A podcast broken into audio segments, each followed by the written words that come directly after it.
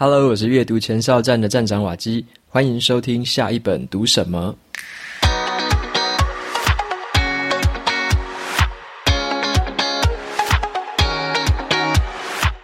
今天我要跟大家分享的这本书，它的书名叫做《加密货币圣经》。好，《加密货币圣经》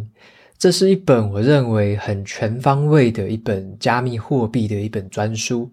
它在讲什么呢？它在讲数位货币啊，然后呢，数位资产以及一些加密交易怎么样运作，跟这个区块链的过去还有未来会如何。那我最近也对这个数位货币方面的一些知识领域感到非常的有兴趣，所以呢，就开始找了相关的书来阅读。那这一本，我觉得它可以称之为圣经哦，是有它的道理的。我觉得讲的真的很棒，而且是一本很扎实的一本书。所以今天的节目，我会跟大家比较着重在这个比特币的部分，这个也是我最近比较感兴趣的一个领域。好，那这本书的话，有出版社的赞助抽书，会抽出两本。如果你有兴趣的话，到节目资讯栏部落格的文章连接，你点进去拉到最底下，输入 email 就可以参加这次的抽书活动。如果你想要认识这个加密货币，我觉得这本书是非常好的入门的书。那在正式介绍这本书之前，来夜配一则资讯。本期节目呢是由博客来赞助播出。那博克莱呢，最近跟瓦基开始有长期的合作，所以会固定的提供给大家二十五元的折扣券，所以你可以在资讯栏里面都会找到这个折扣券的领取。而且博克莱也专门帮瓦基做了一个书单的专区，每一集的 Podcast 跟我发表过的这个节目都会在书单的专区上面展示，所以你可以在这个专区里面很快速的看到过去所有的这个介绍过的书，然后你看封面啊，看介绍，如果你喜欢的话，你就可以直接购买，那记得要去领取二十五元券。那这边的话，也帮博客来推广一个活动。最近呢，在四月六号开始有一个新的活动，叫做“自己振兴自己职场工具书展”。好，这个书展我觉得非常的棒，它是诉求就是说，让我们用最少的力气，可以达到最大的工作成果。好，这个很有意思的就是说，像职场上面呢、你可能会有时候想要跟对方沟通。想要把话说到对方心坎里面，用一些话术去逆转这个形势。那这里面有很多这方面的书。那在这个书展里面呢，还有一些是打好人际关系的，让你学会怎么样拒绝，不要总是做老好人。另一方面呢，这个书展里面也有一些是高产出的，或者是时间管理方面的书籍，教你怎么样用一个比较精英的一个心态，和比较高手的心态来发挥你的工作成效。那还有一些是教你怎么样来发挥你的数字表达力，还有一些文案方面的写作力。最后呢，如果你想要读一些比较像是科学的啊，或者说逻辑方面的思考的书本，或者是一些靠这个创意力啊、靠创造力取胜的这样的书本，这个书展里面也挑选了很多书本提供给大家。所以呢，把相关的连接都放在这个节目的资讯栏里面，记得先领二十五元券，然后再去逛书展，挑选适合你、你最近有需要的书，再挑选过去读就可以了。好，那以上就是博客来的这个活动的推广。那接下来的话，就回到今天要分享的这本书《加密货币圣经》。首先，一样要问大家几个问题，就是你想不想要投资比特币或者是以太币？结果你不知道要从哪个地方下手啊？或者是你对于加密货币如何运作还是一知半解的状态吗？那加密货币会不会威胁到法定货币的存在呢？这些问题的答案，可以透过一本书，就让你获得很全方位的完整的解答。那我为什么会想要读这本书呢？是因为我在今年年初的时候，有在另外一个 podcast《电扶梯走左边》那边有听到一个节目，非常的好玩。它的节目的内容是妈妈都听得懂的区块链基础。好，那时候我对于区块链其实还没有很了解，但是我看那一集我就很心动，就把马上点进去听。然后呢，这个 Jackie 啊，他就邀请了其他两个粉丝跟他的妈妈在节目上面去聊天，就用白话文解释这个区块链跟加密货币，好给他的妈妈听。结果他们就花了大概一个小时的时间吧，还真的把他的妈妈给教懂了。最后呢，他还请他的妈妈反过来解释给他们听。那我就觉得很有趣了，就是连他的妈妈都可以听得懂这个背后的这个区块链背后的原理啊，跟它的应用。那像我们这样的年轻人，也应该可以听懂吧，或者说也应该可以学会吧。所以呢，我就从今年初开始，就陆续找了一些相关的资讯，那也找了一些书，开始来读，就是这个区块链啊，或者是加密货币方面的资讯。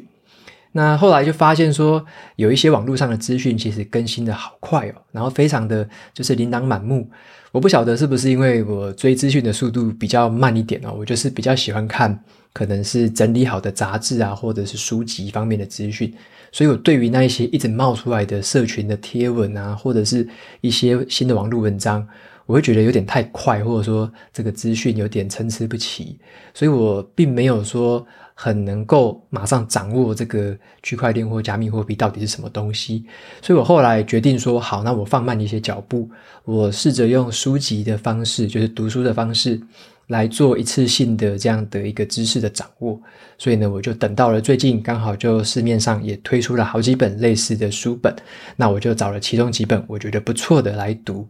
那今天要分享的这本《加密货币圣经》，就是我觉得是很多的书里面的一个佼佼者，那很适合我自己想要从原理方面来了解这个领域来读的一本书。所以呢，就接下来介绍一下这本书。它的作者呢，是一个非常有这个金融经验的一个人。好，他的名字叫做安东尼·路易斯。他本身有这个在传统金融业工作的经验。那后来呢，他也离开了这个传统的金融业，他就进入了这个区块链的产业，然后开始工作。所以呢，他在这两个领域都有非常深的涉猎，所以由他写这本书，我觉得是非常适合的。他在这本书里面呢，他从最基本、最基本的货币是什么开始讲起。好，货币有分为这个法定货币跟这个数位货币嘛，或那或者是很多人会讲这个加密货币。好，他从这个最基本的定义跟它的原理来开始解释，让我们去认识说，这种传统上定义的，像是美金啊、台币啊这种所谓的法定货币，跟这一种就是开始新兴的这一种数位货币啊、加密货币，到底有什么样的相同，有什么样的不同？那让我比较惊喜的地方就是说，作者他对于这本书的描述啊，他的这个拿捏的难度。我觉得对我来说是刚刚好，就是他有讲一些技术上面的术语，但是呢，也有用图解的方式来让我很好的理解说这个整个运作的流程是什么，背后的这个为什么要有什么加密啊，为什么要有区块？那这个比特币啊、以太坊啊、以太币是怎么样运作的？这背后的基本的原理、技术的原理讲得非常的详细而且清楚，那让我算是一次性的就可以掌握了很多原本我在我脑袋里面的疑问。那虽然说作者他本身是服务于这个区块链的产业，可是呢，我觉得他在这本书里面他的观点算是十分的客观而且中立。因为啊，他有去分析这一些加密货币它运作背后的风险，而且他也介绍了很详细的关于这些加密货币的简单的历史，告诉我们说这个背后是有风险跟有可能潜在的问题的。那他也举过很多的历史上面发生过的一些大事件，好让我们知道说，虽然加密货币有一些它很特别的优点。但是呢，它也不像是说很多人可能很吹捧说加密货币就是王道啊，就是下一个世代什么什么的。它不像是很多人会这样子大力的吹捧。它用一个很客观的角度去说明了它的优点，但同时也告诉他你它的这个缺点跟它的风险。那我也我认为说，只有当我们去真正认识一件事情它背后的原理跟风险的时候，你才可以建构出一个对于这个东西的完整的这个清楚的理解。那我觉得这本是一个蛮全方位的一本专门探讨加密货币的书，那里面探讨的范围十分的广泛啦。那我今天在节目里面就挑选三个我自己关于比特币方面的一些重点摘录，跟大家来分享一下。所以接下来我会介绍三件事情。第一个是比特币它存在的意义到底是什么？那第二个是比特币它是一个理想的货币吗？那第三个是。比特币真的很像支持者那样说的，一切都很美好吗？OK，所以接下来节目就跟大家分享这三件事情。首先呢，我们先来聊这个比特币的意义。好，比特币的意义是什么？我们要先来讲一下这个传统的金融体系是怎么样。好，在传统的金融体系之下，如果你要在银行开户，你就必须要提供你的个人资料，让银行去审查，然后审查通过了，你才可以开户。那银行呢，就会掌握你的个人资讯。那么你开户之后啊，你要把你的钱存到银行里面去。这个时候呢，银行它就要有一个账本来管控你的这个账户的交易记录嘛。这个账本在这边会称为集中式的账本。好，这个集中式的意思就是，这个账本呢，就是那一间银行它自己管理的那些电脑来运算的，所以这个叫做集中式的，它的电脑的资源是集中在这个银行的本身。那如果说呢，你要把钱从你的银行汇到另外一个人的账户去，这个时候啊，中间就要透过双方的银行啊，还有中央银行、清算银行之类的这种第三方的金融机构来帮你们去结清这一笔交易。OK，这个是传统的金融体系是这样运作的，中间有审查，有集中式的账本，也有第三方的金融机构。那在加密货币的体系，尤其像是比特币这样子的一个体系底下，如果你要开户的话，你可以怎么做？你不用被任何的人审查，你就可以透过一个很简单密码学的一个原理，创建一组独一无二属于你的这个账户地址。好，创建出来之后，你就可以在这个比特币的这整个世界里面开始去，就是去贡献啊，或者说去挖矿啊，或者跟人家交易了。好，那你的交易记录呢，会被存在哪里？会被存在一个分散式的账本里面。这个分散式的账本呢，它就是分散在全世界有一万多台独立运作的电脑上面，是完全分散开来的。这些彼此分散的电脑。他们会去用运算啊，用验证的方式去验证这个所有人的交易记录，等于说是分散的电脑一起来管账，一起来验证这个账本的内容。那这个账本也可以被想成是区块链，好，这个就是一个区块链的应用。所以呢，比特币它的账本就是存在这个区块链上面。那当你要把你的比特币，把你的这笔钱哦，从这个你的账户汇到别人的账户的话，你不需要透过什么第三方的金融机构，你不需要透过第三方，你只需要让这个整个区块链上面的这个电脑来帮你们两个人验证，共同验证之后的这个运算结果，它成立的话，那你的这个交易就会成功了。所以呢，你依靠的是这个分散式的这个运算。那这边的话，加密货币它的特点就是不用被审查，然后呢，你的账本是分散式的。以及呢，只要有共同验证这个结果成立的话，好，你就不用透过第三方，你就可以直接完成交易了。所以这样比较起来，哈，这个传统的体系跟加密的体系有这样的差别，就是传统的金融体系呢，它有一个优点啊，它的优点就是说会有一些金融的监管单呃监管单位，好，它会去保障你的权益。如果说你在可能像我们平常交易啊，可能有遇到一些金融纠纷。你可能可以找到相关的机构来帮你解决，因为他们找得到人嘛，他们有个资啊，知道说这个交易从哪里来哪里去，完全找得到人，所以是有监管单位可以来帮助你解决这些事情的。但是缺点是什么？缺点是你的账户就会被这些第三方的机构给审查，还有追踪跟管制。好，最差的状况就是你的账户有可能被冻结。好，这个是传统的金融体系上面的一个优点跟缺点。那么在加密货币的体系里面，好，它有优点。它的优点就是说，你的这个账户啊，跟你的交易都不会被任何的第三方的机关去审查，也没办法被追踪，也没办法被管制。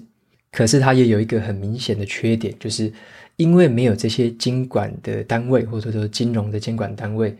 如果说你遇到了，例如账户被盗啊，被盗用啊，然后呢，这个交易被你的钱被到处乱转。基本上你遇到这样的情形，你是求助无门的，好，没有人可以帮你解决这件事情。如果你的账户不小心外流了，你是完全没有救的。OK，所以这是两个的优缺点的这个差别。那你或许听到这边，你会好奇了，这个跟比特币的意义有什么关系？或者你可能会问，那我这个交易就被这个审查，被监管啊，有什么不好的吗？我都是做好事情啊，我都是做行得正，这个又不会怕人家来查还是什么的。可是呢，那是因为我们现在是活在比较相对良善的、相对法治的国家，所以我们会觉得，诶，这个事情没有什么大不了的。可是，真正在世界上的情形是这样，有很多集权国家底下的这些金融机构，好，尤其是集权国家哦，他们会配合政府的这个意思，去冻结一些账户，例如说冻结这个同性恋，冻结这个移民的族群，或者是任这个任何政府只要看不顺眼的异议人士，他们就去冻结他的账户。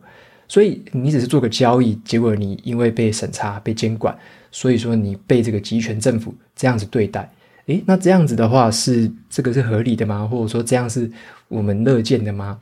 好，所以说比特币的出现，它是人类的历史上头一遭哦，就头一次的发明出这一套系统。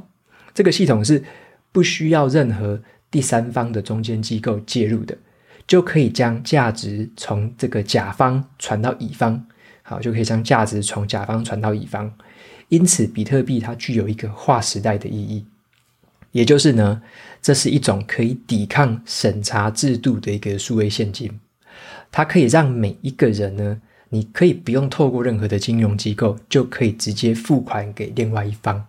好，所以说它在这个方面代表的意义，跟它很一个独特性是在这边。好，它跟传统的金融体系有这样的一个差别。那再来的话，我们分享第二个是叫做比特币，它到底是不是货币？好，比特币到底是不是货币？因为我们听到比特币这个词哦，包含我自己也是一样，它只要那个币放在最后面，你就会觉得这好像是一种货币。就会直接把它跟这个美金啊，跟这个台币呀、跟这种法定的货币去做一个联想。可是呢，作者他就说，我们可以先退一步来想啊，我们可以从传统的货币定义先来切入。好，什么是传统的货币的这个定义？在学术上面会把它分成三种条件。好，这三种条件分别是交易的媒介，还有储存的价值。以及记账的单位，交易的媒介是什么？交易的媒介就是说，这个金钱它是一种用来支付的机制，你可以付钱去跟别人交换东西，或者呢是去清偿你的债务。那越多的人接受的这个媒介，当然就越好。所以这个货币是一种交易的媒介。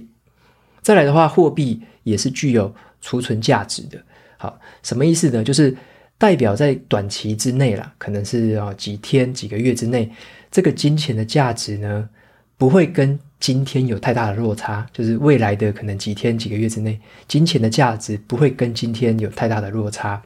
那一个比较好的这个储存价值的工具，就会让你在未来也可以买到大概是同等价值的这个服务跟商品。好，所以说法这个货币会有另外一个这个条件，叫做要储存价值。那货币的第三个条件是，它要是一个记账的单位，就代表说这个金钱呢、啊，它可以被用来比较两样物品的价值，或者说很多人会说这个几个营养午餐可以换成什么等价的多少钱之类的，这个就是一个可以用来当记账的单位，可以来计算这个资产的总值。好，但是我们再想想看。真的有符合上面三个条件的货币吗？同时符合哦，其实不容易。像举最常见的美金来说好了，美金是一个被全世界几乎都接受的交易媒介吧，对不对？几乎啊，几乎都被接受了。那它也是一个世界上面很通用的记账单位。好，你也可以用美金来记账。可是啊，自从这个一九一三年哈，就是一百年前到现在。其实呢，美金的购买力是不断的下降的，它的下降幅度已经超过了百分之九十六，好，它已经大幅的下降，意思也就是这个通货膨胀的这个关系嘛，所以这个美金的购买力它是持续的在下滑的。那美金就是从这个储存价值的这个角度来看，它并不是一个这个良好的储存价值的货币，所以说它也没有说同时满足了这三个条件。那我们来看一下比特币。首先呢，比特币啊，它是一个好的交易媒介吗？好，虽然说它在这个整个币圈来说是一个很受欢迎，算是最受欢迎、接受度最高的这个币别之一，可是呢，它在全世界很多的商家、很多的公司到现在根本就不会接受比特币的付款，所以接受的商家是寥寥可数的，所以它并不是一个很好的交易媒介。那其次呢，这个比特币它的价格的波动很大。那虽然说你长期会知道说它长期可能有看涨的潜力，可是，在中中短期来说啦，它的价格剧烈的波动，你不可能用它来当做这个储存价值的工具。好，那再来的话，最后一个，因为它的价格波动很大，所以几乎没有公司哦，也没有商家会用比特币来标示价格。那你也不可能用比特币来记账。因为你可能今天记了，明天又换另外一个价格，后天又换另外一个价格，所以比特币并不是一个很好的记账单位。因此呢，综合上面三个所说，如果说你把比特币当作货币来看的话，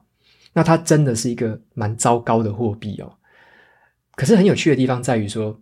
如果呢，这个比特币是被当成一个加密商品或者是加密资产呢？诶，这样子的话，这个角度就不一样了。你会发现，比特币它拥有这个类似金钱的交易特质，它可以被交易。那它也有这个资产的升值的特性。资产就是希望说放了长久之后它会升值嘛，所以说它也有这个特性。那你换一个角度想，它又很像是黄金这一类的商品，很像黄金。所以这个作者他就说了，如果呢，你用这个数位资产的角度。来去理解比特币的话，是一个比较恰当的方式。好，就是不要单纯的只看字面上的解释，或者说自己想要为这个字面上而做出什么解释。你应该了解的是它真正背后的本质，它的用途是什么，它怎么运作的，它到底代表什么东西。所以呢，它并不会被放在例如说货币这个类别里面，它也不会单纯的被叫做这个商品，它也不会单纯的被叫做资产。而是它拥有了很多很多的特性，所以这也是在现在在这个币圈呐，在金融界，大家也是持续争论不休的这个原因之一。好，它有很多很多的特性，从不同的角度切入，就会得到不同的这个你看待它的方式，你应用它的方式。那最后第三个跟大家分享的。这个部分是我有就是摘录了几个小故事啦，就是关于说很多我们都会听到比特币可能哇很好啊，会很涨，会一直涨啊，然后这个不能被篡改啊，很安全之类的。那这边的话跟大家分享几个书里面有提到的几个历史上的事情，我觉得还蛮有意思的。第一个是关于比特币的挖矿这件事情。啊，比特币的挖矿这件事情，就是虽然说它的设计上来说啦，每个人都可以挖矿。可是呢，就是现在都开发出来的那种专门去挖矿的那种晶片，叫做 ASIC。好，专门在用挖，专门为了挖矿而做出来的晶片，甚至是为了挖矿而做出来的电脑设备。那这些东西它的效能都比起我们普通的电脑的效能都还好很多，专门就是来挖矿用的。那这些挖矿的人，这些挖矿者，他们的运算能力呢，并不是像刚刚提到的那么分散。刚刚你可能会听到说，这个分散式的账本好像就是散落在全世界很多电脑上面，大家就是诶很公平的这样子去运算嘛。可是它其实也不是，它没有那么分散。这些运算的能力呢，是集中在很少数的这个挖矿团体的手中，很就是比较大部分的这个运算力是集中在少数人的手中。尤其是中国有一家公司叫做比特大陆，好，比特大陆它这个旗下的这个挖矿团体，整个计算的能力、运算的能力加起来就已经超过全世界一半以上的这个运算能力了。那用来运算这个挖矿的这些硬体设备，也有这个七到八成左右是来自中国生产的。好，所以说这个部分的资源跟它的运算能力其实是相对集中的。那另外一个有趣的是，关于这个比特币的持有者，好，你会想说，到底是谁在持有这些比特币？它的这个分散或它这个分布到底是长什么样子？那作者他就给出这个分析的资料，发现了有超过将近九成的这个比特币的价值哦，超过九成的这个比特币，它是被零点七 percent 的这个账户账户给这个掌控，就是小于小于一哦，就是零点七左右的这个账户。掌控了超过九成的这个比特币的价值，那当然啊，这个比特币的这个集中程度也有可能被高估啊，就是说，因为比特币也有它的这个交易所嘛，那这个交易所它会去负责控管很大量的这个比特币的资金，那这个有可能是因为这样子去这个分散了一些这个集中的程度，可是呢，比特币的集中程度也有可能被低估哦，就是说，因为很多人他们在拥有比特币的这个钱包的时候。他们会把它分散，会存在不同的钱包里面，因为这么做是因为它避免说有一些骇客什么的可能会注意到说你的这个钱包有很多很多的钱，他会动歪脑筋。所以有些人的做法是，他可能会开很多不同的钱包，把很大量的这个比特币存在不同的钱包里面分散储存。好，那更有趣的就是说，其实你会发现，即使是在这个比特币的这种有点像是加密或者虚拟的世界里面。也是大部分的这个价值啊，大部分的这个金金额哦，就是被掌控在极少数人的手中。好，所以说这个也是呃，跟真实世界有一点呼应，或者说跟真实世界有一点这个类似的地方。好，那最后一个跟大家分享的是关于比特币会不会被入侵呢？好，这个你可能会听到很多人都说过，比特币有一个这个特性，就是不可被篡改。或者说更广义的来讲，这个区块链好有一个特性，就是不可被篡改。好，这句话的话，你听到的话要小心一下，你要注意一下是什么样的情形。就是像以比特币来说好了，在二零一零年的八月的时候，那个时候呢，就有骇客去利用比特币它的漏洞啊，它应用里面的一个 bug 一个漏洞，帮自己去创造出了一千八百四十亿颗的比特币。好，一千八百四十亿颗的比特币是一个很惊人的天文数字啊。那么最后当然是被大家抓出来，就被发现了啦。那在很多的这个社群成员的彼此讨论啊、同意之下，才决定恢复到原本哈还没有被这个篡改的这个状况之下。好，所以说比特币它是有被入侵、有被篡改过的。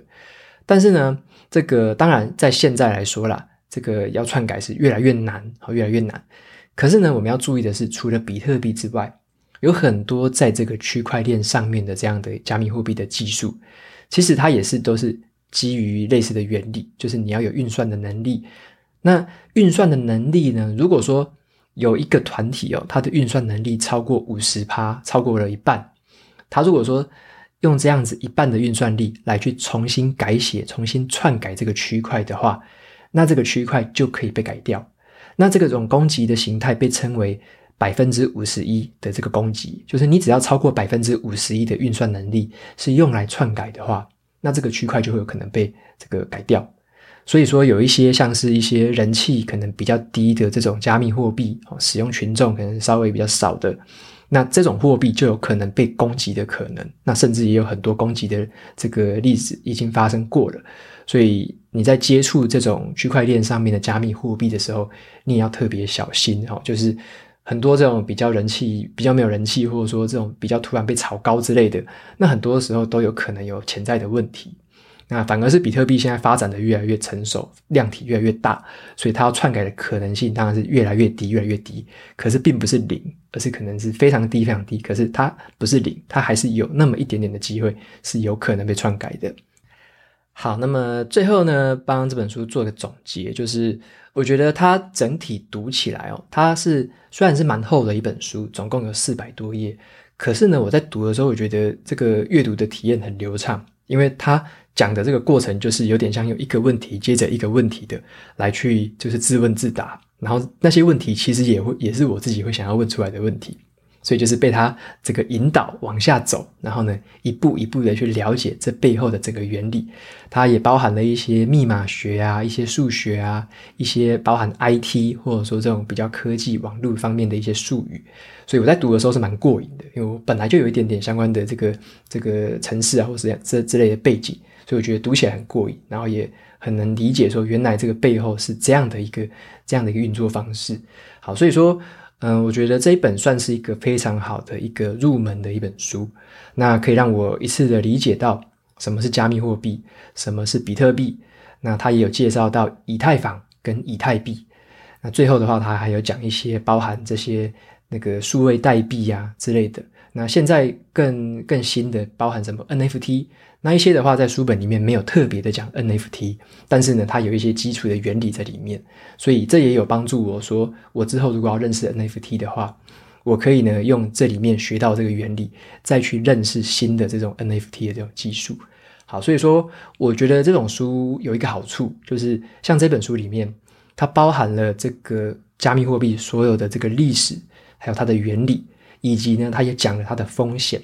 所以这种同整型的书籍，我觉得读起来就很过瘾。像是之前在学投资股票的时候，会读《投资金律》或者是《漫步华尔街》，他们也是包含了这一些有历史、有原理，也有风险。所以这样子的话，你就可以整个很全貌的看清楚。那学会原理的话，你就知道说怎么样分辨这个正确的这个讯号，什么样是杂讯。那理解风险的话，你也会知道说怎么样进退，怎么样取舍，什么样的东西会太过冒险，那什么样的东西是比较合理？你应该要理解到什么程度才真正去下手或者出手。好，那就像作者他有一句话，最后分享给大家，就是你不能死板板的对着这种媒体的报道照单全收啦，而是呢，你要自己去试着探讨这一些计划它的背后到底具有什么样的价值。好，所以。不要因为说就是人家都在报道，然后就很热烈的去追捧，然后你就去追，结果就失去了理智；或者是因为诶，可能最近报道都是在发表一些比较恐惧的，就是哇市场大跌啊，加密货币怎么样，一些恐惧的报道，结果你就错失了学习的机会，你就很抗拒学习。所以说，我觉得对于这个领域，我是知道它的未来会有很不一样的发展，会对整个包含金融领域、包含整个这个网络领域，它会有很大的革新。那我的想法就是这样子，就是我们抱持着一个学习的态度，而不是去抗拒。那我们也抱持着一个试着去理解的态度，而不是说看到这个就想要驳斥它。好，所以说我觉得透过学习跟理解这样的东西，是接触这样的一个新的领域的一个不错的态度跟方法。好，这边也分享给大家。那之后有机会，我也会陆续分享其他我读到相关领域的一些好书，再分享给大家。那也是算是我自己的学习旅程、学习的历程，也分享给大家一起来了解。OK，那所以今天的分享这本书到这边告一个段落。最后呢，一样来分享几个 Apple Podcast 上面的五星评论。好，有一位听众是来自美国的留言。OK，我从后台都看得到，就是全世界各国的啦。所以你全世界各国的留言我都会看得到。好，那这次是来自美国的听众，他的名字叫做 Charles L A I C。好，他的留言是感谢瓦基的说书。在一次因为这个搜寻学习语言的这个浏览当中，我发现了你的频道封面的下一本读什么，加上这个封面的背景图，让我决定先加入这个新星。那等日后再来听听看，再来了解内容。那在每一次的这个上下班的途中来听你的节目，开始的时候只抱着好奇心啦，但老实说，听了一集之后，就完全被你的节目给吸引住了。你的用心跟对于读完书之后的整理，都仿佛带带了我，好，那进入每本书的核心，也重新去理解这个读书的真正需要，还有它的重要性、乐趣，还有这个分享，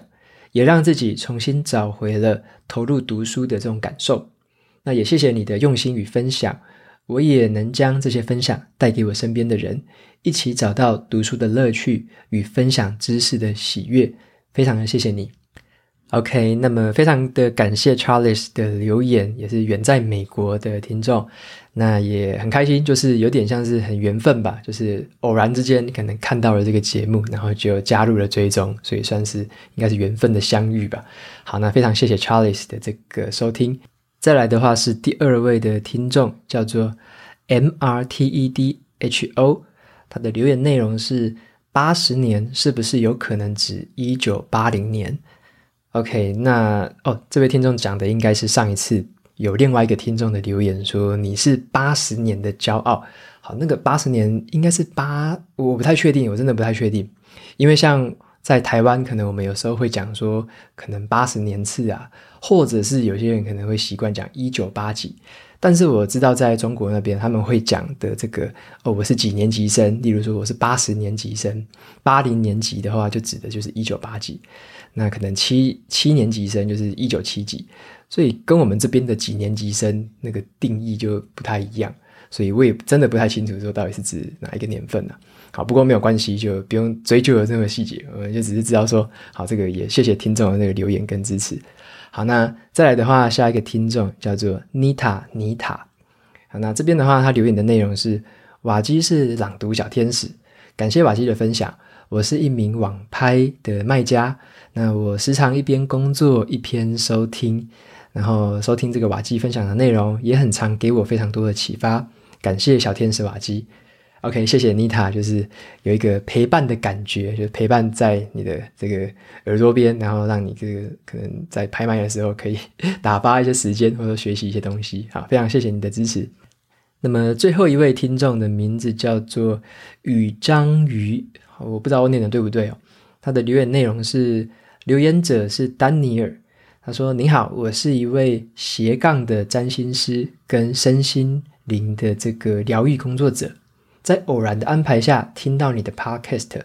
进而去阅读你开设的网站。